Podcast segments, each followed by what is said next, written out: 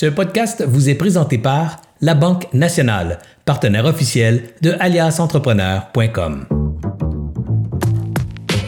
Salut tout le monde, bonjour. Jeudi midi, nos grandes discussions avec entrepreneurs. J'espère que vous allez être très nombreux à apprécier cette rencontre de ce midi parce que je vous, je vous, avertis d'avance, on s'en va dans un territoire particulier. Je dis juste particulier parce que va y avoir plein de surprises, plein d'affaires bizarres qu'on va jaser aujourd'hui parce que le modèle d'affaires lui-même est pas commun. Alors, euh, bien hâte d'entendre son histoire, mais avant d'aller là, j'ai toujours quelques petites annonces à vous faire. D'abord, 14 juillet prochain, on a notre euh, lunch, euh, pas notre lunch, mais notre café euh, réseautage qui aura lieu au, au, fameux bistrot alias et compagnie. Vous savez, c'est un, beau bistrot qui est, qui est ouvert tout près de chez vous d'ailleurs.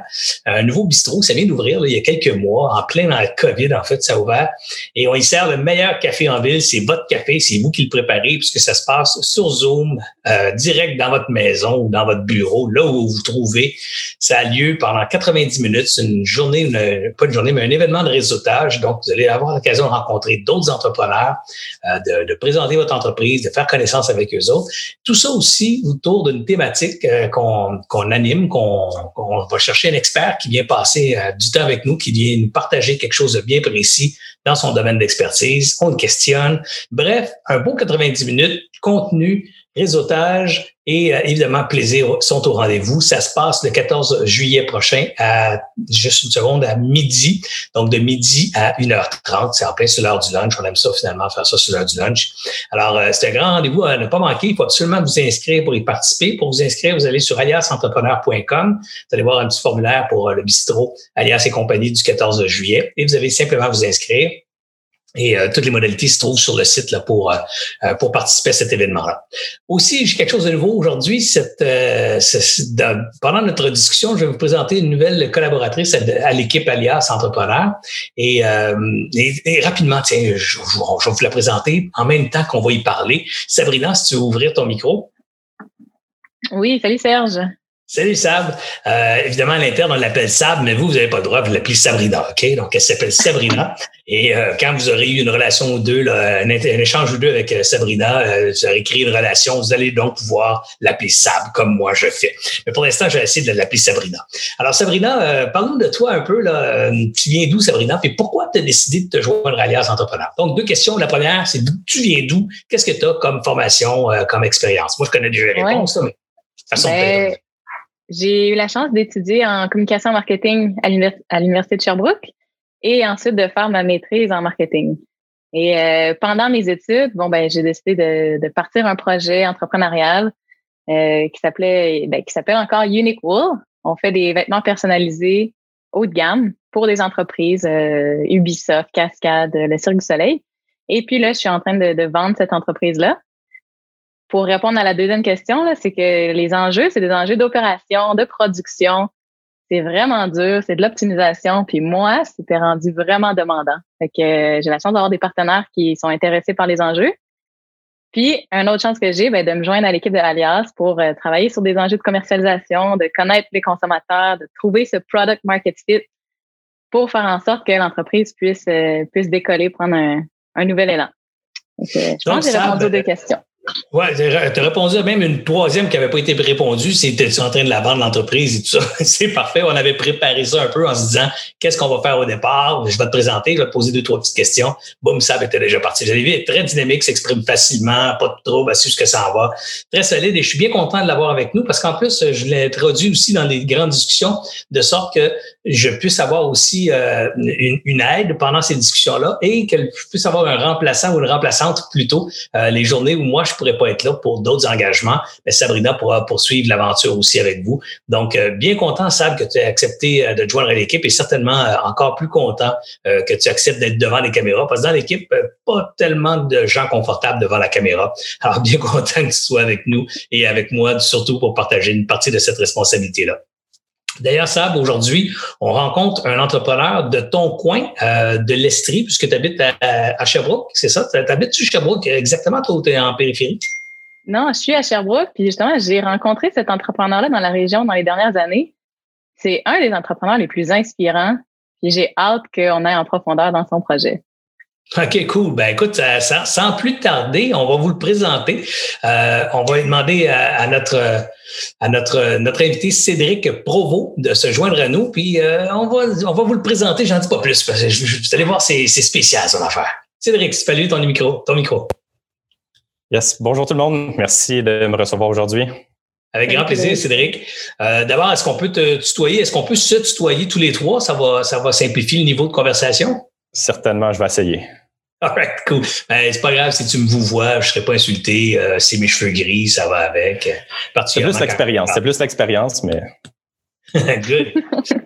Cédric, parle-nous de ça. Euh, d'abord, il y a quelque chose, avant même qu'on aille plus loin, il faut, faut, répondre au mystère. J'ai mis, mis, un peu de mystère. Les gens se disent, bon, qu'est-ce qui arrive avec cette entreprise-là? C'est quoi au juste? Là? Alors, Cédric, il y a une business qui s'appelle Anto System. A fait quoi cette business-là? Ce qu'Anto System euh, fait, c'est de régler euh, deux problématiques, soit le gaspillage alimentaire et le manque de protéines. Donc, concrètement, c'est transformer ce gaspillage alimentaire en source de protéines en élevant des insectes. OK, donc euh, tu es en train de dire que tu transformes la matière en bouffe pour euh, en bouffe, en farine, en protéines d'insectes. C'est ça que j'entends?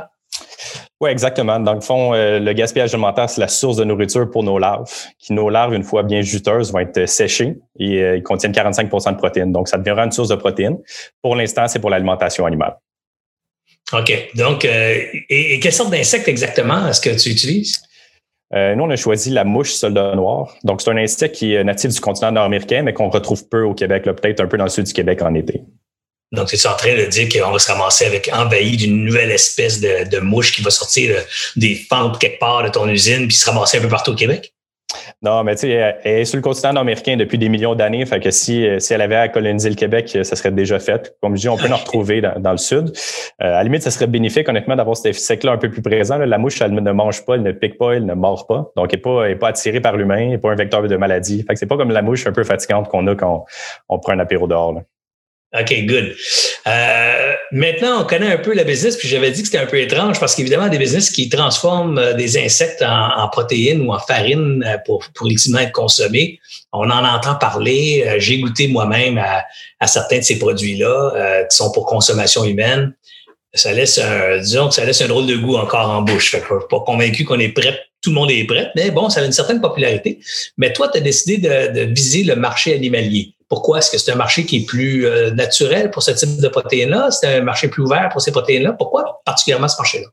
Ah, c'est sûr qu'on s'est posé vraiment la question entre euh, trois types d'insectes, le grillon, ténébrion et la mouche de noir. Puis on a vraiment choisi avec la mouche de noir dans l'alimentation animale parce que industrialiser l'élevage d'insectes, c'est un immense défi en soi. D'avoir à convaincre la population d'un côté et d'industrialiser l'élevage, c'était deux trop gros défis selon nous. Euh, mais on voit que la population elle évolue. Mais au bout de la ligne, ce qu'on a réalisé aussi, c'est que une poule, ça gratte toujours le sol, ben, ça cherche des insectes. Quand vous allez à la pêche au saumon avec à la mouche, ben, c'est juste de remettre l'aliment naturel pour ces animaux-là. C'était pour ça qu'on a vraiment décidé de dire, regarde, nous, euh, les poules, ils dévorent nos insectes, on n'a pas les convaincre. Fait qu'on peut vraiment se concentrer sur euh, l'élevage d'insectes. OK. Puis euh, avant d'aller plus loin dans le modèle d'affaires, j'aimerais ça qu'on recule un petit peu parce qu'on est toujours intéressé chez Alias de connaître les entrepreneurs, leur histoire personnelle. Alors, euh, je regarde ton visage, on s'était jamais vu encore live, j'avais vu quelques photos, mais définitivement, on n'est pas dans la même génération, pas mal plus jeune que moi. Alors, euh, comment comment t'es tombé dans la marmite entrepreneuriale? Ça a commencé où cette affaire-là de faire des affaires puis se lancer dans ce business-là?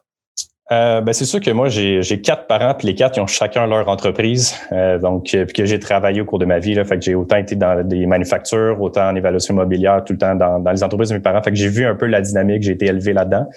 Euh, je n'avais pas nécessairement le, besoin ou l'envie de me lancer. Mais à un certain stade, quand je suis tombé sur l'idée de ce projet-là, puis j'ai rentré mes partenaires, euh, c'était un choix vraiment évident. Donc, c'est ça. Fait que j'ai fait vraiment le, cheminement de travailler dans les entreprises familiales en faisant des études à temps partiel jusqu'à temps que, je vois l'opportunité se présenter devant moi. T'as-tu étudié dans un domaine en particulier? Euh, en administration université. OK, donc tu as un bac en admin? Hop, ça, je l'ai. Sab, toi qui connais bien, euh, y a-t-il étudié à Sherbrooke? Ben, c'est une bonne question. J'ai aucune idée. Donc, tu connais bien l'entreprise, tu connaissais pas.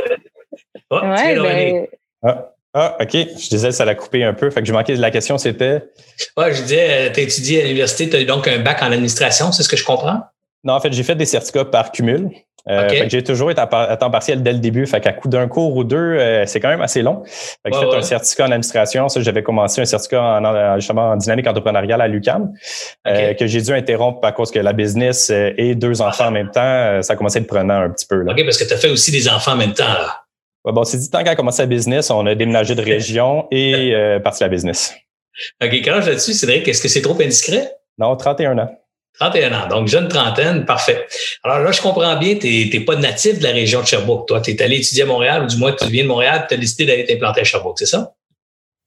Oui, exact. Euh, je viens de la rive nord de Montréal. Euh, c'est là qu'on avait démarré l'entreprise. Euh, puis après un certain stade de réflexion, on a découvert le créneau en Estrie qui était à l'époque c'est les bio-entreprises environnementales pour le gouvernement. Fait on a vu qu'il y avait quand même beaucoup d'investissements qui se faisaient dans le domaine de la gestion de matières résiduelles, dans tout ce qui était les entreprises à impact environnemental. fait qu'il y avait un écosystème qui était vraiment intéressant pour nous. Fait qu'on s'est dit qu'on avait besoin de toute l'aide possible. Fait qu'on est déménagé pour autant, bon, un peu de subvention, mais aussi surtout pour l'écosystème qu'on a découvert en Estrie qui est quand même assez particulier. Tu parles de nous, nous, nous, puis euh, tu es arrivé en disant un peu plus tôt tantôt, ah, euh, j'étais pas nécessairement euh, une ambition personnelle de me partir une business, mais à un moment donné, t'es arrivé une, une opportunité, j'ai pas pu refuser, puis j'ai décidé d'embarquer avec mes partenaires. Parle-nous de ça un peu, l'inception de la patente, l'inception, pas l'insection, mais l'inception euh, de, la, de la patente. Comment ça a commencé cette, cette affaire-là, cette business-là? C'est sûr que je mijotais quand même de mon côté. Euh, j'avais une passion un peu pour le monde agricole, mais c'est sûr qu'avec les réalités qu'on connaît aujourd'hui du changement climatique, de tout ce qui se connaît, je cherchais quelque chose qui avait un impact, qui ferait du sens. Euh, c'est là que j'ai rencontré euh, mon partenaire, qui est Jean-François Despelteaux, qui est le cofondateur de l'entreprise, qui lui cherchait un peu la même chose, principalement plus dans le monde des insectes. Il croyait beaucoup à ça pour l'avenir, à l'automophagie, manger des insectes, à faire quelque chose de bien pour la société. Euh, fait qu'on a fait quelques échanges, puis lui, il avait peut-être un peu plus de capitaux investis et moins de temps. Moi, j'avais plus de temps, moins de capitaux. Fait qu'on a vu qu'il y avait un match parfait. Fait qu'on a vraiment démarré ça ensemble. OK. Et, ça, c'est en quelle année? Euh, ben, tu sais, les discussions ont peut-être commencé en 2015-2016, puis on s'est incorporé officiellement en euh, novembre 2016. Mais à ce stade-là, -là, c'est encore quelques mouches dans, dans son sous-sol puis dans mon condo. ça, Cédric, j'aimerais en savoir un petit peu davantage sur le début de ça. Je peux imaginer le début d'une start-up, mais quand c'est avec des mouches, tu dis j'ai parti ça ou des larves, j'ai parti ça dans mon condo. Comment tu as vraiment fait ça? Euh, ben, je pense que c'est comme toute bonne business qui part dans un garage. Là. Je pense qu'on est vraiment parti de là. Euh, mais c'est sûr qu'il y a quand même une notion un peu différente quand tu élèves des insectes puis que tu n'es pas biologiste puis tu connais pas tout, à fait ça. Là. Fait que, il y a beaucoup d'essais-erreurs. Fait que ce qui arrive, c'est que ça prend à la base une femme vraiment compréhensive qui euh, temps en temps, euh, doit aller ramasser une larve dans la cuisine puis la reporter dans le bac dans la chambre à côté. Euh, fait que ça vraiment commencé de même la même chose pour mon, mon partenaire qui, lui, euh, sa blonde, ses enfants disaient à là, euh, faudrait que tu déménages parce que l'entreprise, parce que il y a des mouches partout dans la maison. On a connu ces, ces défis-là au début. À, quel stade vous avez passé à la prochaine étape de, de je dis l'étape prochaine, je pense, c'est d'essayer de, transformer ça en business parce que ce que j'entends au début, c'est de la recherche. Là, on commence à essayer d'élever de la mouche, puis euh, les larves, la gestion de la production, même si elle est très embryonnaire et très artisanale. mais à un moment donné, on se dit, OK, là, il faut s'industrialiser, il faut s'en aller dans une usine, il faut, déménager, puis il faut du capital. On trouve, on, met ça comment en branle, tout ça, le, capital, l'usine, comment, on, par où on part? Oui, ben c'est sûr que nous, c'est important de dérisquer le projet, comprendre un peu ça avant de se lancer. Fait que, la première année, je pense qu'on a dépensé à peu près 2000 dollars. Fait qu'on on était assez ligne là-dessus pour, pour valider qu'il y avait vraiment un, un, modèle d'affaires, puis deux, qu'on allait être capable de faire l'élevage. Euh, mais rapidement, il y a un partenaire qui a un peu plus de, de finances. On est capable de faire de l'effet de levier, d'aller chercher des subventions. Puis rapidement, on a pris un condo commercial de 1500 pieds carrés. Donc, quelques mois après s'être incorporé ou après l'épisode des larves dans le salon, euh, qui était juste pour valider, comprendre, se faire la main un peu. Euh, c'est là qu'on est allé chercher une ressource stratégique là, qui était un, biologiste qui a énormément d'expérience euh, dans l'élevage d'insectes, qui s'est joint à l'équipe. On a pu valider un peu pour rapidement, euh, ça je dirais c'est 2017. Pour 2018, prendre là, on a une usine d'à peu près 20 000 pieds carrés. Mais je tiens à souligner que c'est quand même encore une usine pilote. Ça fait à peu près 10 000 ans. 20 000 pieds carrés, une usine pilote, c'est quand même, c'est quand même pas un, sous-sol ou un garage de, de, de bungalow. Là. 20 000 pieds carrés, c'est quand même pas mal d'espace. Non, en effet, c'est ça. C'est sûr que on avait vu qu'on n'avait pas le choix parce qu'on aurait pu rester dans un 1500 pieds carrés pour faire tous les tests R&D, puis il y en a sur la planète ailleurs des compétiteurs qui font ça. Mais ce qu'on a vraiment réalisé, c'est euh, en gestion de matières usuelles ou dans n'importe quelle usine, quand tu travailles avec du solide, tu peux pas faire plus que des fois 10 en scale. Euh, c'est là qu'on a vu qu'il fallait tout de suite commencer à y aller graduellement pour se faire la même parce que les défis qu'on avait dans du 1500 pieds carrés puis du 20 000 pieds carrés, c'était vraiment pas les mêmes. Fait que je pense que c'était nécessaire. Oui, c'est des investissements, mais euh, on a, c'est une nouvelle industrie qui a besoin de beaucoup de recherche et développement et d'expertise. Fait que c'est ce qu'on est en train de développer ici. On est, on est allé rapide, puis je suis sûr que, que Sab a quelques questions. Euh, je vais te laisser la parole, Sab. Je te vois te dans dîner, là, fait que je suis sûr que tu as deux, trois trucs qui te brûlent les lèvres. Mais avant, j'aimerais ça qu'on revienne en arrière. Tu me dis, on, se prend un condo, euh, après ça, on a décidé d'investir plus de capital. À, puis on est allé chercher des subventions, on a fait un effet de levier. Parle un peu de, de, ce bout-là, parce qu'évidemment, les gens qui nous écoutent, euh, Cédric, eux autres, ils se disent comment moi je peux faire pour m'inspirer de l'histoire de Cédric pour accélérer ma propre patente? J'ai une bonne idée, j'ai un projet, puis j'aimerais ça le mettre au monde, puis là, j'écoute cette entrevue-là après-midi pour aller chercher deux, trois trucs. Alors, quand, quand ça reste mystérieux, ben ils n'ont pas, ils ont pas le feeling d'avoir eu les réponses à leurs questions. Alors, j'aimerais ça être plus détaillé sur ce petit bout-là. -là, C'est-à-dire, on a mis du capital dedans, on est allé chercher des subventions. Ça veut dire combien, comment, puis combien de subventions, comment? Peux-tu me donner un peu de détails là-dessus? Ben, comme je dis, pour, la, pour commencer, là, on n'a vraiment pas investi grand-chose. Je suis allé, les, les programmes, exemple, soutien au travail autonome. Fait que moi, j'ai appliqué là-dessus, euh, ce qui fait, je pense que ça donne. C'est le, le, programme du chômage qui paye finalement pendant un an. Là. C'est ça, exactement. Fait que ça donnait un an pour, euh, pour être temps plein dans l'entreprise, même quand il y avait beaucoup d'incertitudes. Euh, puis ce programme-là, ça te laisse te concentrer sur sa business, même ça t'accompagne un peu de formation. Fait que ça, mm-hmm. je crois que c'était vraiment la, la, première clé dans mon cas, parce que des fois, de partir, ce projet-là, d'essayer de, le faire à temps partiel aurait été difficile. Fait que d'être à temps plein, c'est là que j'ai pu voir les opportunités puis comprendre un peu mieux la business. Fait que c'est ça qui a ouvert l'opportunité pour, euh, ça, mettons, je dirais que c'est la première année. Après ça, bon, ben, mon partenaire a investi quand même plusieurs dizaines de milliers de dollars quand on est, quand on rendu au stade à prendre le condo commercial. Euh, on s'arrête d'abord. On s'arrête tout de suite. Si ton partenaire a investi plusieurs dizaines de milliers de dollars, je présume que vous étiez 50-50. Comment vous avez fait ça? Lui, s'il met de l'argent, puis il n'y avait pas plus de parts, moins de parts, comment vous avez expliqué les parts? Ouais, ben c'est sûr qu'on on, est, on a été 50-50 là-dedans là, depuis le début. Euh, après ça, il y a eu, on, on a joué un peu avec euh, une, dette à l'actionnaire. Euh, les deux, on a mis un peu de capitaux quand même, là, mais minime, là, 5 000 chacun au départ. Puis après ça, on a été avec le véhicule de dette actionnaire, mais c'est sûr que ça a été surtout une relation de confiance puis d'ajustement. À un certain stade, bon, ben est-ce que le temps, il vaut plus? Est-ce que l'argent... C'est sûr qu'il y a beaucoup de questions qui se posent. Au bout de la ligne, je pense de se faire confiance qu'on était capable de bâtir une business ensemble. puis jusqu'à date, ça, va vraiment bien de cette façon-là. là donc, donc, lui a techniquement mis de l'argent sous forme de prêt dans l'organisation, c'est ce que j'entends? Exactement. Euh, donc, ça n'a pas influencé vos parts. Un exemple, vous avez 50-50, il a mis 50 000 de cash en prêt dans le business, puis il se sentait correct, pareil, d'avoir seulement 50, même s'il prenait un risque financier plus important que toi. Oui, exact. Moi, ça a été vraiment de dire, bon, ben, je sacrifie mon travail, mon temps, puis je m'investis à 100% Puis lui, ça a été de mettre un peu de capitaux, qui va y revenir avec intérêt éventuellement. Mais oui, c'est ça, c'est un risque. Tu vois ça comment, Sabrina, toi, un deal comme ça, c'est quelque chose que tu aurais fait ou que tu as fait avec ton propre partner à l'époque?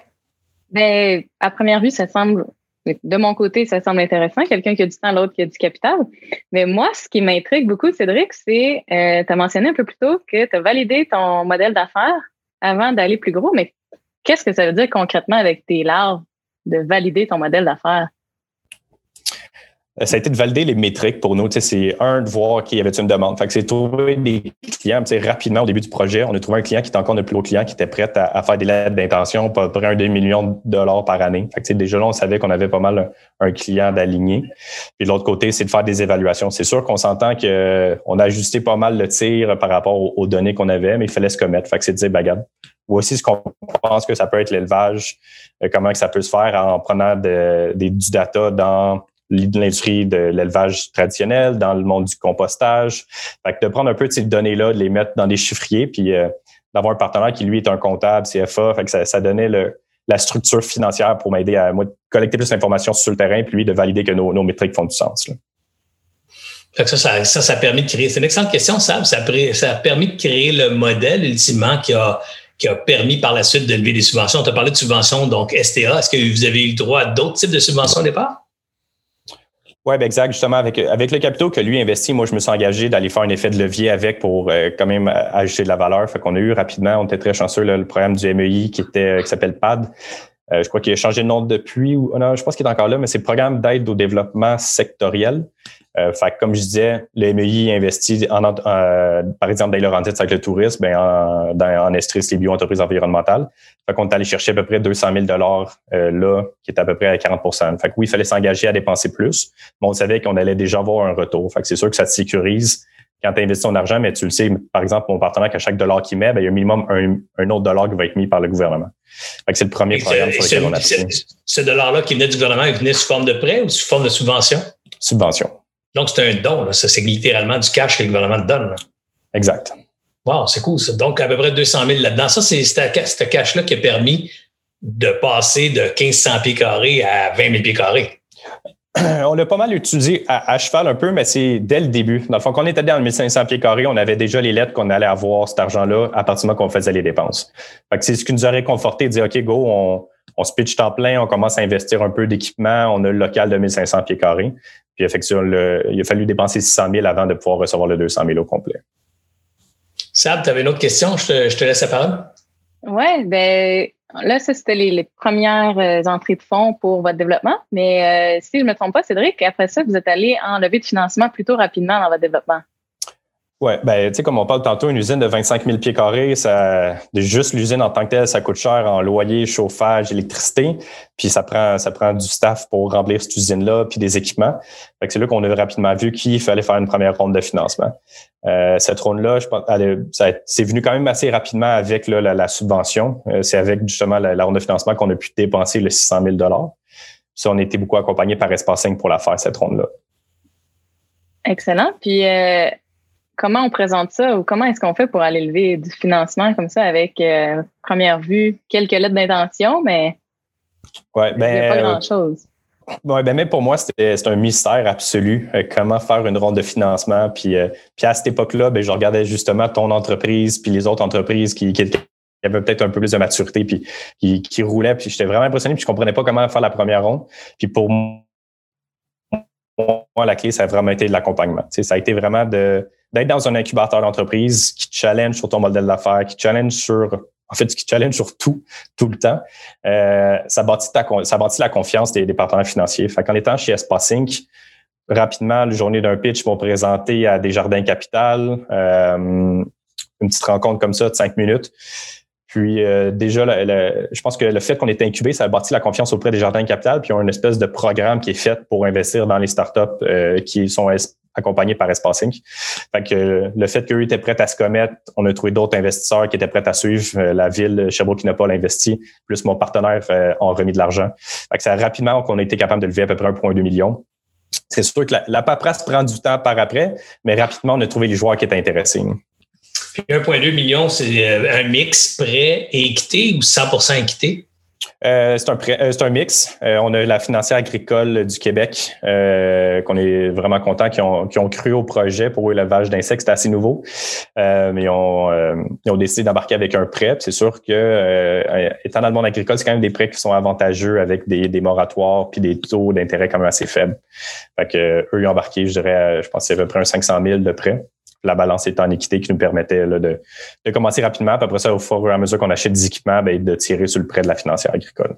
Quand on parlait tantôt, Sav et moi, on a parlé un petit peu du dossier euh, avant l'entrevue, puis elle me posait une super question qui était euh, la valorisation d'une business d'insectes. Tu fais ça comment? Quand tu, tu vends de l'équité? Parce qu'il n'y a pas de comparable. Du moins, il y en a très peu. Alors, comment tu arrives à trouver une valeur d'une business semblable? Ben, euh, ça, on est là-dedans aujourd'hui. On n'a toujours pas de valeur de fixer. Par euh, les deux rondes de financement qu'on a faites, on a utilisé le véhicule qui, était préconisé par Desjardins Capital à l'époque, justement parce que c'est de fixer la valeur, qui était de la débenture convertible. Donc, pour l'instant, c'est encore avec ça qu'on fonctionne. On a fait deux rondes. Donc, on, on reçoit l'argent, puis euh, il, y a, un intérêt qui est capitalisable. Puis après ça, on va leur donner un escompte sur la valeur le jour qu'on va fixer une valeur. Pour nous, ce qui va enclencher la, la fixation d'une valeur, justement, vu que c'est difficile, ben, c'est quand un partenaire stratégique qui connaît le domaine, lui, va venir dire, ben, ça vaut tant. Puis ça va, ça va valoir pour nos partenaires qui sont euh, Fondation Desjardins et autres. Ça, c'est un très bon véhicule. Euh, Cédric, si tu me permets, je vais ouvrir une parenthèse juste pour que l'auditoire comprenne comme faut ce véhicule-là, puis qu'il puisse peut-être profiter de notre entrevue d'aujourd'hui pour apprendre un petit bout. Une débenture convertible, c'est ni plus ni moins qu'une dette. C'est une forme de dette, mais qui est reconnue comme de l'équité pour l'ensemble des, des, partenaires financiers.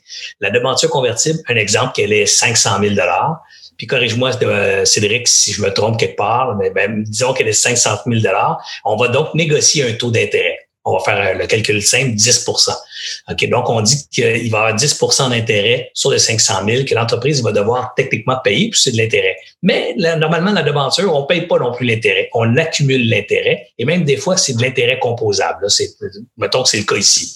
Donc, la première année, 500 000, 50 000 d'intérêt. La deuxième année, tu as 550 000, tu dois. Donc, ça va être 55 000 d'intérêt la deuxième année, puis la troisième, je laisse faire les calculs suivants. Alors, donc, cette dette-là qui, dont les intérêts s'accumulent, ce qu'on dit, c'est qu'ils sont convertibles. C'est-à-dire que la dette va être convertie en équité un jour. Donc, ce jour-là, c'est quand il y aura une prochaine ronde de financement dans laquelle il y aura un investisseur stratégique qui va vouloir mettre de l'argent dans la compagnie et qui va donc, lui, être forcé de valoriser l'entreprise, mais les gens vont pouvoir prendre leur dette de 500 ou 600 000, mettons, dans deux ans. Donc, le 600 000 vont convertir en actions de la compagnie, mais le prix cet argent-là va valoir moins, euh, va donner un escompte d'achat. Donc, un exemple, s'ils pouvaient acheter 600 000 dollars d'actions dans deux ans, ben, eux autres, ils vont le payer, donc 800, ils vont payer, mettons, 25% euh, moins cher que les autres qui vont l'acheter parce qu'ils sont dans l'entreprise depuis deux ans déjà à sous forme de prêt. Alors, ils vont avoir le droit à un escompte sur le prix euh, des actions dans, dans deux ans, qui est peut-être, mettons, dans l'exemple que je viens de dire, 25% Alors, ils vont se ramasser à avoir 800 000 d'actions dans la compagnie pour lequel ils vont convertir leur prêt de 600 000 en actions de l'entreprise. Donc, ils, ils convertissent ce prêt-là, ils se ramassent avec 800 000 de valeur dans la compagnie au moment de l'injection du capital. C'est à peu près la mécanique que vous avez utilisée, n'est-ce pas, Cédric? C'est exactement ça, à quelques pourcentages près. C'est ça. Donc, je l'ai pas nécessairement, euh, je connaissais pas tes termes de, de, pourcentage chez vous, mais c'est important de bien comprendre cette mécanique-là parce qu'il y a beaucoup de gens qui comprennent pas que de la débenture convertible, c'est un véhicule qui est de la quasi-équité. On dit ça souvent, quasi-équité, c'est parce que l'ensemble du, financement, les banquiers, tout ça, savent que cette dette-là, c'est pas une dette conventionnelle, c'est une dette qui est en vue d'être convertie en action plus tard dans le temps. Mais qu'en date d'aujourd'hui, le prix, la valorisation de la business, c'est difficile à établir. Alors, on s'entend pour dire, ben, on va se donner l'escompte, puisque si l'entreprise prend de la valeur dans deux ans, ben, l'escompte, c'est techniquement la valeur que, je, que, que l'aurait prise, mon prêt aurait pris si j'avais mis de l'argent tout de suite en équité. Il vaudrait mon 600 000, vaudrait euh, 800 000, mettons, dans deux ans. Cédric, moi, je me demande... Euh, oui, vas-y, ah, Sam. Euh, quand on fait plusieurs rondes de financement de cette façon-là, est-ce que c'est les mêmes investisseurs qui embarquent dans les rondes subséquentes? Euh, ben, dans notre cas, c'était la réponse c'est oui. Euh, je pense qu'on avait puis on a choisi aussi des partenaires qui étaient là pour le long terme puis euh, qui le voyaient, ne pas que c'est sûr que c'est une business qui allait avoir besoin de capitaux. Nous personnellement, c'est sûr qu'on ne pensait pas faire deux rondes aussi rapprochées, mais on a vu un momentum puis un, désir d'investir, puis je pense que nos partenaires y ont suivi. Fait majoritairement, c'est pas mal toutes les mêmes. Il y a quelques petites stratégies qui se sont ajoutées, quelques privés. Puis euh, la, grosse différence entre les deux rondes, c'est euh, pour la deuxième ronde, c'est Fonds d'action qui s'est rajouté récemment, là, qui était vraiment bénéfique pour nous. Puis Est-ce que Fonds d'action est Excuse-moi, ça, vas-y. Euh, est-ce que quand, quand tu fais une ronde de financement, tu présentes probablement ton plan de développement? Est-ce que tu as réellement atteint toutes les milestones que tu avais euh, présenter à tes investisseurs? Euh, non, malheureusement, on n'a pas nécessairement atteint les milestones, mais c'est pas nécessairement que, comme tout business, là, puis dans notre cas, c'est sûr que les défis sont nombreux. C'est surtout qu'on a changé la stratégie un petit peu. Euh, on avait une approche au départ qui était d'essayer de rentabiliser notre petite usine de 20 000 pieds carrés le plus rapidement possible. surtout, bon, on a beaucoup de, de, comptables dans notre organisation, là, fait que c'était très important.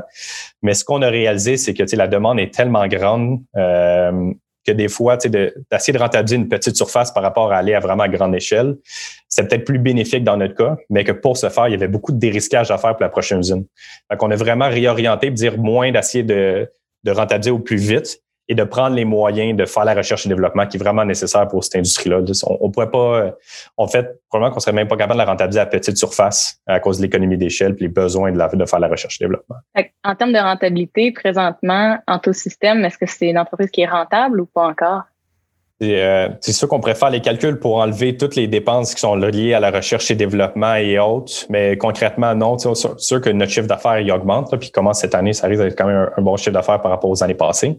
Euh, on visait peut-être un demi-million de dollars de vente, mais c'est sûr qu'on dépense beaucoup plus euh, pour justement supporter la prochaine usine. Notre prochaine usine devrait commencer la construction. Si on est optimiste au printemps prochain, peut-être après, là, il reste beaucoup de travail à faire. Donc, en ce moment, je supporte une équipe qui ne veut pas. Il y a une équipe qui se concentre sur la prochaine usine. J'ai une équipe de recherche et développement. Fait que c'est sûr que c'est pas tout le monde qui se concentre sur la production G actuellement, ce qui fait qu'on a quand même une charge salariale plus élevée par rapport aux besoins d'une usine de 20 000 picards. Parle-nous de ça un peu, l'usine. Je suis un peu curieux, moi, de voir comment ça s'industrialise la production d'insectes. Comment, comment on fait produire des insectes? Ben pour nous, la clé, euh, il fallait vraiment, avant de commencer l'automatisation, il fallait vraiment passer par le côté biologique. Tu sais, je veux pas, on a quand même des millions d'insectes, puis le nôtre, il vole. Fait tu sais, comment tu gères le fait qu'ils volent, qu'ils se reproduisent? Euh, comment tu fais pour récolter des œufs de mouche?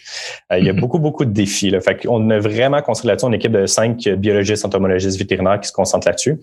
Euh, parce qu'il y avait beaucoup d'optimisation à faire. Fait que, par exemple, ce qu'on a fait, c'est on a passé d'un qui a un cycle de vie de 45 jours à 32 jours en réussissant à domestiquer notre insecte en faisant euh, des protocoles génétiques, euh, en faisant une sélection, tu sais, toujours choisir les meilleurs individus, en les habituant à nos conditions. Fait ça a été vraiment ça, parce que juste là, on peut réduire peut-être 50, exemple, 50 des besoins à pied carré, juste parce que ton cycle de vie est plus court, parce que chaque mouche, au lieu de pondre 400 œufs, va pondre 900 œufs, puis parce que tes taux de survie augmentent. Fait que une fois qu'on avait fait ça, puis on sent qu'il reste beaucoup de travail à faire, là, je pense qu'il y en a pour des centaines d'années de recherche recherche et développement comme toute autre industrie. On est rendu à un certain stade qu'on est confortable. Là, on se concentre sur l'automatisation. Fait qu'on est quand même, je veux pas sur 20 000 pieds carrés au volume qu'on traite. On a tout, on a automatisé les, euh, les postes critiques où il y avait de l'incertitude technologique.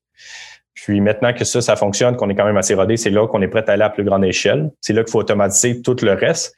Mais à un certain stade, des convoyeurs, c'est des convoyeurs. Euh, fait que le reste était plus du domaine connu euh, dans l'industrie agricole, dans l'industrie manufacturière, dans l'industrie du compostage. Là, je comprends qu'il y a des matières résiduelles dans le processus industriel. Parle-nous de l'entrée de la matière, euh, résiduelle, sa source d'approvisionnement, son rôle dans la chaîne, puis comment, comment on élimine les déchets. Je présume que ça produit des déchets aussi, ton usine? Non, c'est ça la belle chose. c'est, on a vraiment une usine zéro déchet. Mais si, si je pars du début, l'objectif, c'est effectivement prendre des matières non valorisées. C'est pour ça qu'on a pris la mouche de noir. au bout de la ligne, on pourrait donner juste du fumier, puis elle aurait une belle croissance. Pour des normes de salubrité, ce qu'on prend, c'est juste des résidus avec une certaine traçabilité. Fait qu'on va se concentrer principalement sur les résidus des industries. Par exemple, il y a une compagnie No Malt à Sherbrooke qui, eux, font du malt. Puis à toutes les fois qu'ils euh, reçoivent du grain, ils doivent cribler. Puis mettons, le grain est trop petit, trop gros, qui tombe à terre, des choses comme ça. Bien, nous, on va les récupérer, puis ça devient la nourriture. Euh, les résidus d'épicerie peuvent être aussi un, un, potentiel pour nous, qui souvent n'avaient pas de débouché dans l'industrie, surtout quand c'est humide. Fait que nous, on reçoit ça. Pour l'instant, on a à peu près 6 tonnes de matière organique qui rentrent par jour que nos insectes consomment en dans de 5 jours. Fait qu'à tous les jours. Oh, oh, oh, break, break, break. 5 tonnes, 5 tonnes, 6 tonnes, t'as dit? Oui, ben ça, c'est l'usine pilote, c'est 6 tonnes. Pour nous, c'est un. 6 tonnes de déchets qui rentrent par jour, puis les insectes consomment le 6 tonnes en 5 jours. Ça veut dire qu'ils transforment euh, la masse bio, euh, la biomasse de 6 tonnes en une nouvelle biomasse qui s'appelle la chair d'insecte. Exactement. c'est, ça qui est intéressant, parce que notre insecte est tellement une croissance exceptionnelle, il grandit 10 000 fois en 10 jours. c'est ce qui fait qu'il mange autant, puis que cinq jours après, quand vous aviez un gaspillage qui était une problématique pour la société parce qu'il crée du méthane, des odeurs, un paquet de choses, ben, nous, on le met dans l'usine, puis cinq jours plus tard, il est transformé dans la larve sous forme de protéines, gras et autres nutriments. Mais l'autre aspect qui est intéressant, c'est que tout ce qui reste par après, qui est littéralement du fumier d'insectes, ben, il est valorisé aussi. On les récupère, on le sèche, puis ça devient un fertilisant bio qui peut être utilisé pour des producteurs maraîchers. Wow! donc, quand tu dis zéro déchet, c'est parce que tu récupères la fiente de mouche. ce n'est plus ni moins le nom, j'imagine. La fiente de mouche qui devient du fumier qu'on remet sur les terres. Oui, exact. Fait que c'est plus des larves. Les, mouches, ils mangent pas vraiment. Fait comme je disais, le, fumier, surtout au stade de larve. Mais oui, on appelle ça le frass ou fertilisant d'insectes. Il n'y a pas tout à fait de nom encore typique. un excellent fertilisant. Euh, il donne des Good. Sab, tu avais une autre question aussi quand on s'est jasé tantôt. Je te redonne la parole. Oui, ben là, vous semblez super intéressés les deux par euh, les larves et la production. Mais moi, ce qui m'intrigue, c'est comment on fait pour motiver des gens à se joindre à son projet quand on joue avec des larves à tous les jours? Euh, c'est sûr qu'au début, on avait peur de ça. On entend parler de la pénurie de main-d'œuvre. C'est sûr que c'est une réalité, mais nous, on a quand même eu de la chance qu'on a essayé de communiquer notre mission environnementale qui est vraiment de, réduire l'empreinte carbone de l'agriculture. Puis je pense que ça a eu des échos dans ce qui était un peu. Les gens qui nous approchaient surtout, quand on était l'équipe, on a besoin de postes clés. Euh, c'est, fait qu'on, oh, pardon, on, est, on a un bâtisse éco, éco-énergétique. Fait que si je bouge pas, la lumière se ferme.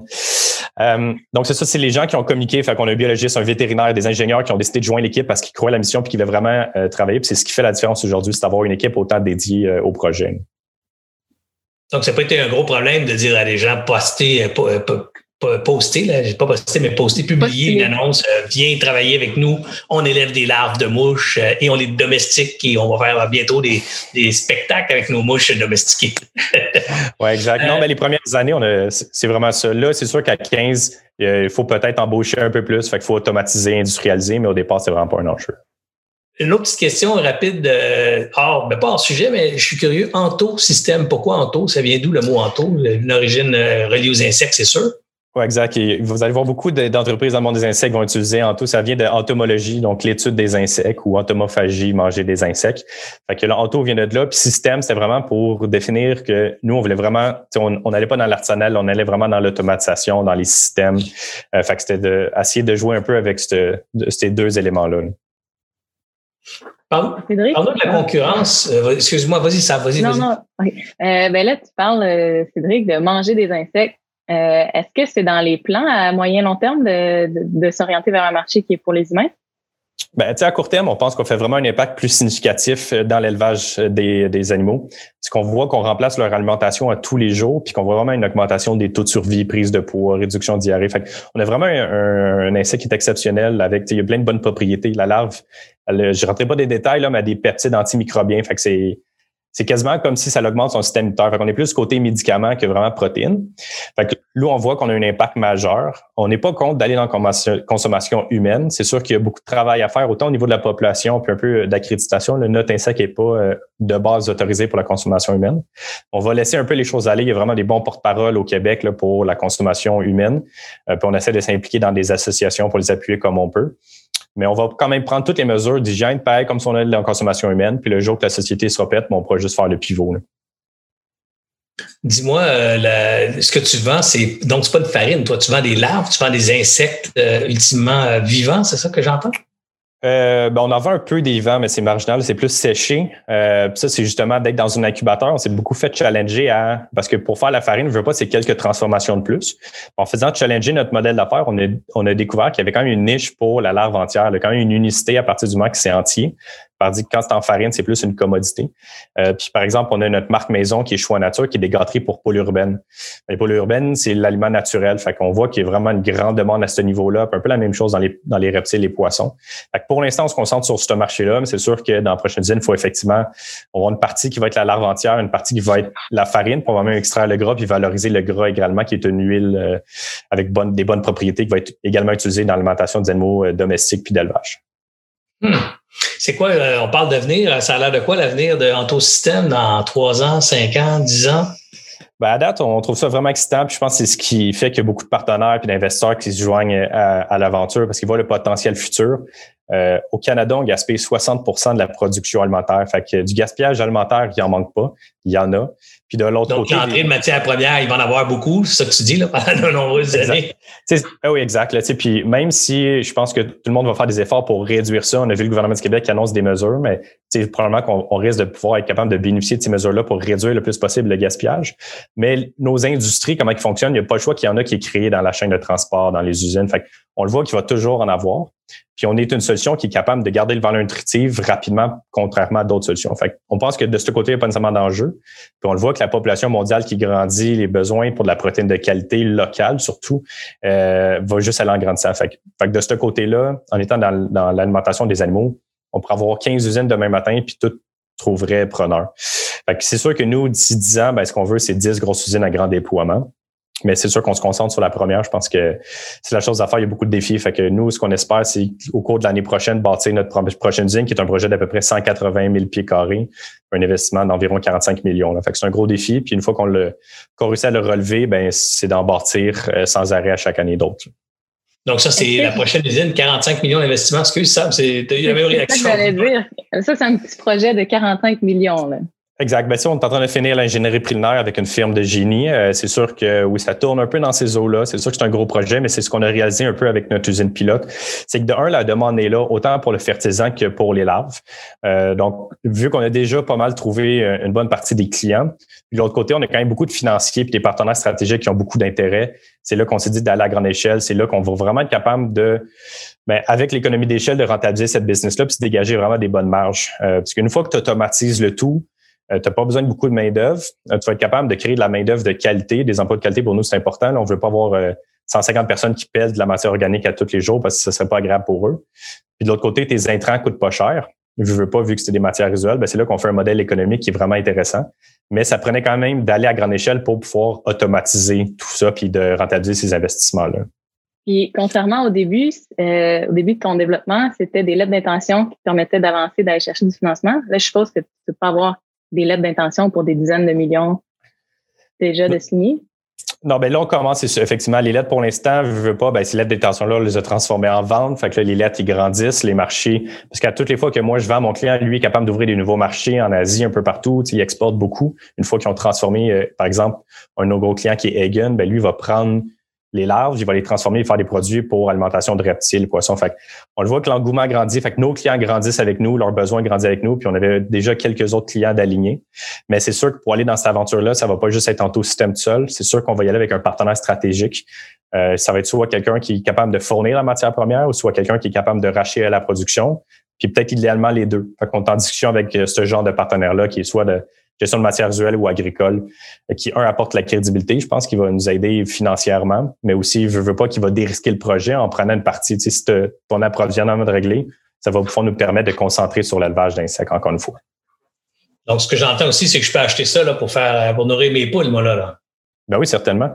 on achète ça où, ce produit-là? On est euh, pas mal disponible dans toutes les animaleries du Québec, puis également depuis quelques semaines dans toutes les BMR. Principalement ceux qui ont la agrizone, mais la plupart des BMR peuvent tenir nos, produits. Et c'est sous la marque Antosystème? Euh, sous la marque Choix Nature. Choix Nature. OK. Donc, c'est de la nourriture pour poules ou ultimement pour poissons, mais c'est sûrement, c'est sûrement la nourriture pour poules que tu vends dans les, dans les BMR et dans les, les, les, animaleries. Là. Oui, ben, c'est exact. C'est de la protéine. Fait que ça peut être bon pour tout le monde, mais on a vu que les poules urbaines, là, c'est vraiment un hit. Euh, Cédric, je vois derrière toi des sachets. Est-ce que ça en est, ça, des sachets ouais, exact, que, ouais, exactement. On peut les voir en plus gros? Ben oui, certainement. Donc, c'est ça le produit que vous allez retrouver en animalerie, euh, choix nature. Puis si j'approche un peu, vous allez voir les larves séchées. Euh. Mais ça, on ne peut pas les manger, nous, comme humains. Là. Honnêtement, il y a beaucoup de gens qui vont euh, qui vont en animalerie l'acheter puis le reprendre pour leur propre consommation. Légalement, on n'a pas le droit d'en vendre pour la consommation humaine, juste parce que c'est pas nécessairement réglementaire, mais on prend toutes les normes d'hygiène au niveau de la MAPAC pour comme ce serait consommation humaine. Fait. Ben, peut pas dire mangez-en, mais je veux dire que ça n'a pas si mauvais goût. Je vais en acheter puis je vais en offrir à mes collègues chez Alias euh, la semaine prochaine. Parfait, tu m'as donné la nouvelle. ah, tu peux, offrir tout ce que tu veux tant que tu acceptes un nom, il n'y a pas de problème. Les offres, euh, c'est, es libre de faire toutes les offres que tu veux.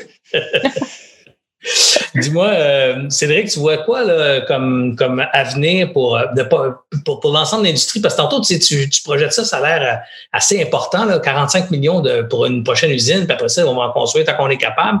Ça veut dire qu'il y a un marché, une demande de fou, ou à peu près.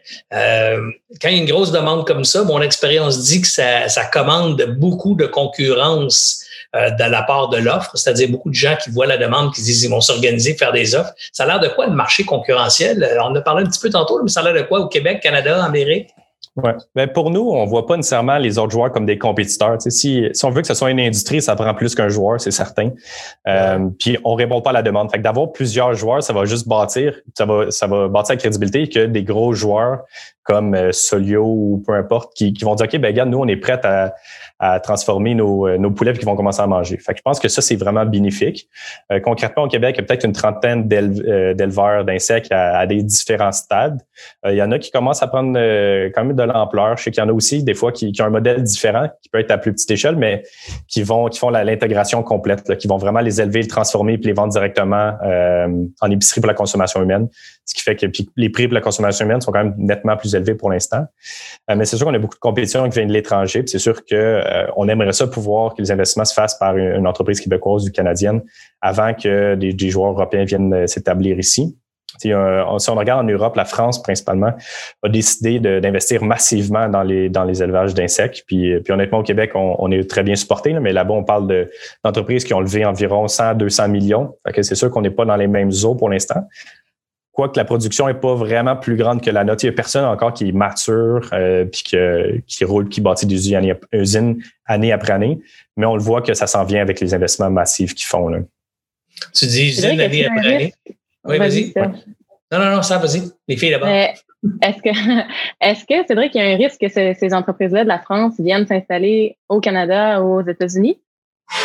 Ben oui, c'est sûr qu'il y en a qui, projettent de s'en venir. C'est on le suit de très près. Mais comme je dis, même s'il y avait un ou deux joueurs qui pouvaient venir ici, euh, je pense qu'il y, a de la place pour tout le monde, mais le fait qu'on est quand même prêt l'année prochaine de commencer à bâtir la construction, euh, je pense pas qu'il y ait de projet qui va être aussi rapide du joueur international. Ils sont déjà en train de se concentrer sur des usines, par exemple en France. Puis ils ont des gros défis. Là, si on parle de Yensec qui a levé plus, euh, plus de 200 millions, ben, bâtir une usine d'à peu près 500 000 pieds carrés, il veut monter à 2 millions de pieds carrés dans une usine de France.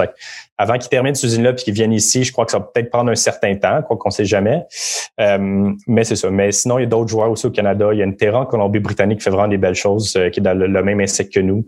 Puis une usine à Vancouver, il vient d'ouvrir une deuxième en Alberta, puis il va probablement aller aux États-Unis par après. Donc on suit ça, mais pour nous, ça fait juste aussi rassurer les investisseurs qu'effectivement, ça se fait ailleurs, que le modèle peut être rentable. Euh, pour l'instant, on le suit de près, mais on est, euh, on est quand même assez confiant qu'on va avoir une position de leader au Québec, puis on est déjà quand même bien positionné en Amérique du Nord.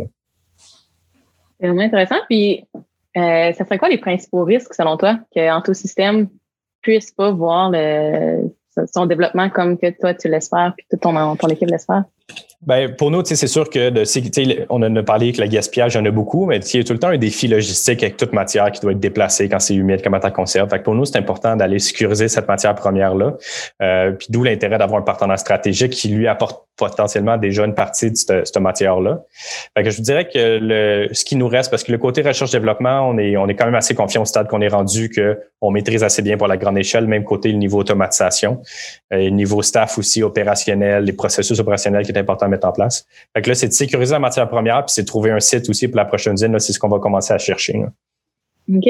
Puis là, du haut de tes 31 ans, euh, qu'est-ce que que tu dirais qui ont été tes meilleurs coups, tes bons coups comme entrepreneur? Euh, honnêtement, c'est une très bonne question. Puis euh, je me pose toujours la question, tu sais, c'est quoi ma force moi dans l'équipe? Puis euh, parce que des fois on a, on a des gens autour de nous, tu sais, l'ingénieur ou le, biologiste, c'est clair un peu sa description de tâche, tandis qu'en tant qu'entrepreneur, je me pose toujours la question, j'ai-tu vraiment un talent? La seule chose que je peux dire, c'est que je dois avoir quelque chose pour rassembler les bonnes personnes, parce que j'ai vraiment la bonne équipe derrière moi. J'ai vraiment une équipe compétente qui fait toute la différence. Parce qu'Antosystem, c'est quoi? C'est une équipe pluridisciplinaire qui est vraiment compétente, qui fait avancer le projet que j'avais à dire à ça, c'est d'avoir mis les bonnes personnes autour de la table, puis autant à l'interne, mais autant à l'externe. Tu sais, on a une équipe de coach exceptionnelle, j'ai un mentor exceptionnel. Fait que c'est vraiment tout ça autour de nous qui fait la différence, je crois. Ben, je vais t'en donner un autre. Euh, je pense que tu as une grande force pour rendre intéressant les larves et euh, ah donner envie d'aimer les larves et les mouches. On dirait que je suis presque. On dirait que je commence à aimer ça. Là. Tant mieux si je peux propager ça, mais merci. Serge, tu allais rajouter quelque chose? Oui, j'allais dire, euh, as-tu quelques conseils que tu peux donner à des jeunes qui ont envie de suivre tes traces, pas nécessairement dans le domaine insectier, euh, en, comment tu as dit entologique tantôt? Oui, eh ben, entomophagie, c'est manger des insectes, là, mais ah. l'entomoculture. Bon, voilà, pas nécessairement dans le domaine euh, de la culture d'insectes, mais des jeunes qui auraient envie de se partir euh, en production agricole, par exemple, ou euh, production de produits alimentaires destinés à la consommation humaine. As-tu, quelques conseils que tu peux donner à ces gens-là? Moi, je connais un jeune, je te donne son prénom qui s'appelle Édouard. Son rêve, Édouard, c'est de lancer un nouveau Nutella sur le marché. Qu'est-ce que tu dirais, Édouard? Comment, comment il s'y prend pour partir cette business-là? Je dirais de mettre des insectes pour avoir une source protéine de Nutella, ça pourrait être bon. Mais euh, non, mais concrètement, honnêtement, moi, si, tu sais, puis je sais que c'est pas tout, tout, le monde qui est pareil, mais ce qui était vraiment la différence, c'est que je pense qu'il n'y avait jamais de bon moment. Euh, peu importe comment j'ai entendu, fait que, je pense que le bon moment, généralement, quand tu es convaincu que tu as ton idée, c'est maintenant. Fait que ce que je dirais, c'est vraiment de se lancer euh, puis de foncer, parce que je pense que c'est de même qu'on est capable de créer des opportunités. C'est vraiment d'avoir le focus puis l'esprit dans son projet, mais de le faire en s'entourant. Euh, je sais que j'en ai parlé beaucoup, là, mais c'est de s'entourer. Même si notre projet est unique, même si notre entreprise est unique, l'écosystème est similaire aux autres. Fait il y a des mentors qui ont passé par là, des coachs qui ont passé par là. Puis pour moi, je pense que c'est essentiel, ça fait la différence. Fait que c'est de se lancer, mais d'être capable de s'entourer pour voir les barrières avant qu'ils arrivent. S'entourer, on trouve ça comment les mentors? On les trouve vous les mentors? Je pense que Alias c'est un bon exemple. Je pense que des, de l'accompagnement, il, y en a de plus en plus. Puis, euh, je pense que c'est de cogner aux portes des incubateurs d'entreprise, euh, d'aller voir les villes. Les villes ont souvent des services. Ça dépend quel type d'entreprise. Euh, autant au niveau, on a parlé agricole. L'agricole, il y a la même chose. Il y a beaucoup d'organismes qui sont là pour supporter.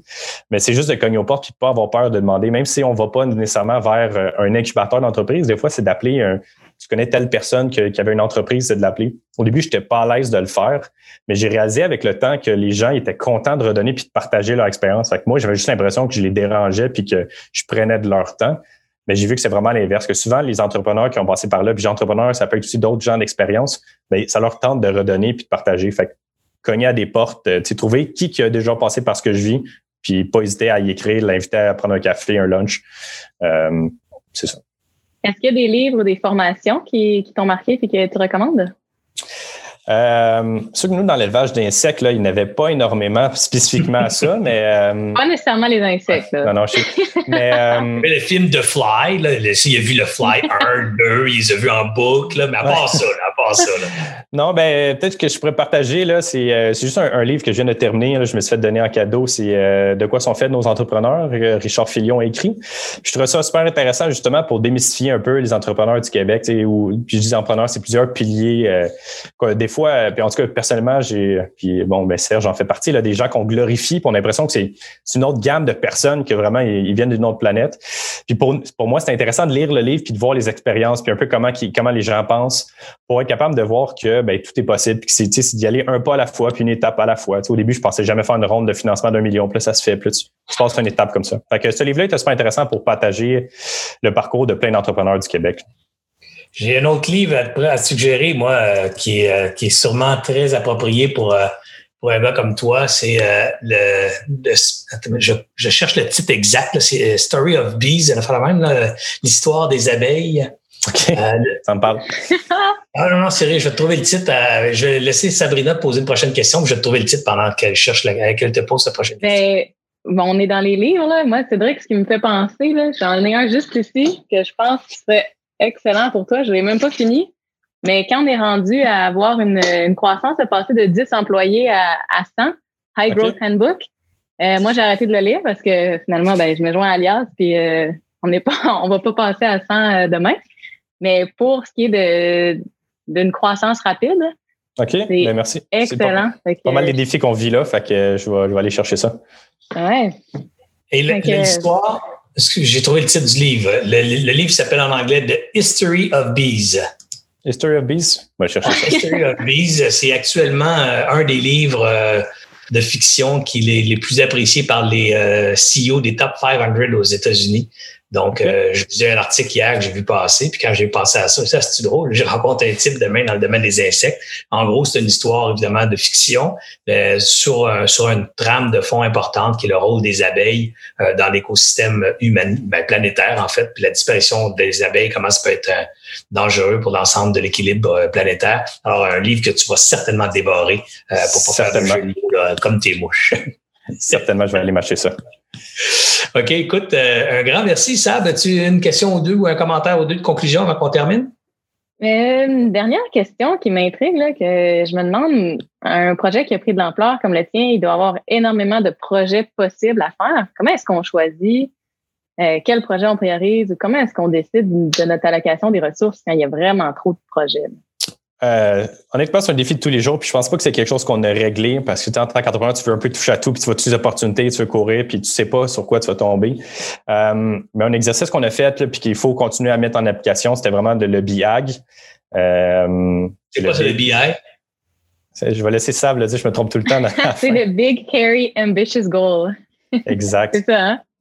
Exact. Fait que, ça a été de faire l'exercice, justement, c'est euh, une entreprise Emeka qui nous a fait la présentation c'est Passing, c'était super intéressant parce que trouve qu'il y avait la même réalité. Un certain stade, si tu essaies de mettre le, ton, ton, but, puis après ça, toutes les, les, les opportunités qui se présentent, tu de voir est-ce qu'il va t'amener à ton but ou est-ce qu'il t'en éloigne? Puis il y a beaucoup d'opportunités qu'on est capable de, de, trier comme ça quand on voit que ça, ça va trop loin de notre corps puis que ça nous perd le focus. Donc, on essaie de faire ça, mais c'est sûr que c'est un défi de tous les jours. Là. Good. Ben écoute, un gros merci. Moi, pour ma part, j'ai appris beaucoup. J'ai été euh, très étonné, très enchanté, charmé, impressionné par euh, ton âge, ton aplomb, euh, tes ambitions et ton humilité. malgré tout ça, tu restes un gars très terre à terre, simple d'accès, qui, euh, qui prétend rien, en fait, qui est juste concentré à faire les bonnes choses et pour des bonnes raisons. Alors, euh, un entrepreneur que je vais suivre avec beaucoup d'intérêt pour les prochaines décennies. Je suis convaincu que tu vas euh, habiter le monde entrepreneurial québécois pendant plusieurs décennies encore. Puis, euh, convaincu aussi que tu vas obtenir avec ton équipe beaucoup de succès très prometteur. Écoute, une business qui part où, où les commandes sont déjà alignées avant de produire et, les, et la demande locale, nationale, internationale décuple est plus grande de 10, 15, 20 fois tes capacités de produire dans le meilleur des mondes euh, dans la prochaine euh, deux ou trois ans, prochaine période de deux, trois ans. Bref, une grosse demande immense pour un produit qui existe peu, qui a peu d'offres. Euh, c'est tellement une belle opportunité d'affaires. Alors, je suis avec ça beaucoup d'intérêt. Je suis très, très content de t'avoir rencontré. Mon Dieu, merci. Ça me touche. Très beau commentaire. Merci. J'apprécie beaucoup. Puis merci beaucoup encore une fois de l'invitation. Puis si on peut faire quoi que ce soit pour toi, euh, peut-être qu'ici au Québec, euh, euh, Sabrina me disait un peu plus tôt, qu'est-ce qu'on peut faire, nous, ici, là, les Québécois et Québécoises qui, qui écoutons l'entrevue aujourd'hui et qui trouvent ça, trouvent ça très intéressant, qu'est-ce qu'on peut faire, nous, collectivement, pour donner un coup de main quelque part en ton système? Parce que certainement des gens là, qui écoutent qui disent moi j'aimerais ça participer à ça. Là. Comment on peut faire pour t'aider ou aider cette organisation-là? Euh, ben, je pense que notre mission, ne veut pas, c'est de réduire l'empreinte carbone. fait que je pense que tout le monde peut faire un, petit impact là-dedans, mais c'est sûr que si vous avez des poules urbaines à la maison, vous pouvez aller acheter des produits de choix nature. Mais peut-être au sens plus large, pour encourager l'industrie. Il y a une association des éleveurs d'insectes qui essaie vraiment pour moi. Fait que, allez-y, goûtez-y aussi pour, pour vous. Vous allez voir que si c'est bon pour vous, c'est certainement bon pour vos poules. euh, fait que, non, c'est ça. Mais en tout cas, ben, merci. Je suis, euh, ben, Bien, merci encore, Cédric. Merci d'avoir, d'avoir accepté notre invitation. Quant à vous, euh, à la maison, au bureau, en voiture, euh, sur l'iPhone, euh, dans le lit avant de faire de dos, parce que Cédric, vois-tu, les gens, il y en a qui nous écoutent live, il y en a un méchant paquet qui nous écoute en podcast et en différé plus tard dans la journée. Alors, je vous remercie d'avoir écouté l'entrevue. Si vous avez aimé ça, on vous invite toujours à la partager. Rappelez-vous que Alias est un média. Donc, Alias produit des contenus pour être consommés, pour être vus, entendus, lus, consultés par, par les entrepreneurs du Québec. Donc, partagez les contenus euh, à vos amis entrepreneurs. On essaie de faire du contenu qui inspire, du contenu qui permet à nos entrepreneurs d'apprendre, d'en connaître plus sur eux, d'en connaître plus sur la business, d'augmenter leurs compétences, leurs habiletés pourquoi tout ça? Ben, si toi, Cédric, c'est parce que tu veux aider euh, à réduire euh, les, gaz à effet de serre, à améliorer l'environnement pour l'ensemble de la population, ben, nous, chez Alias, on veut aider les entrepreneurs du Québec à passer leur entreprise, à faire passer leur entreprise au prochain niveau. On prétend, on croit que si nos entrepreneurs ont plus de succès, ça va créer des meilleurs emplois, de meilleure qualité, une meilleure rémunération pour tout ce qu'on a, donc un impact économique important et du coup, l'amélioration des conditions de vie pour l'ensemble des Québécois et Québécoises. Alors, on a quelque part tous les deux des missions similaires. On veut améliorer le sort des autres et chez nous, ben, Aléa, ça passe par du contenu de qualité, mais surtout par des gens comme vous à la maison qui prenaient ce contenu-là puis qui le partageaient autour en disant, va écouter ça, c'est super bon. Puis, il y a des gens qui consomment nos contenus ben, évidemment, il y aura plus de chances pour nous euh, de lever du financement à travers des programmes de commandite. C'est comme ça qu'on finance nos opérations. Alors, encore une fois, grand merci à toi, Cédric. Merci à vous de partager les contenus. Euh, n'hésitez pas à nous envoyer vos commentaires. On est toujours friands. On se nourrit de vos commentaires. Euh, on aime ça quand c'est quand c'est positif. on aime ça aussi quand c'est critique parce que ça nous permet de nous améliorer et d'améliorer la formule. N'oubliez pas, 14 juillet, prochain rendez-vous qui, est, qui est notre bistrot alias et compagnie, événement de réseautage. Évidemment, se rejoint jeudi midi prochain. Nos jeudis midi sont consacrés à nos entrepreneurs inspirants du Québec. Alors, une grande discussion avec entrepreneurs jeudi prochain midi. C'est un rendez-vous à ne pas manquer. Merci. Bonne fin de journée à tout le monde.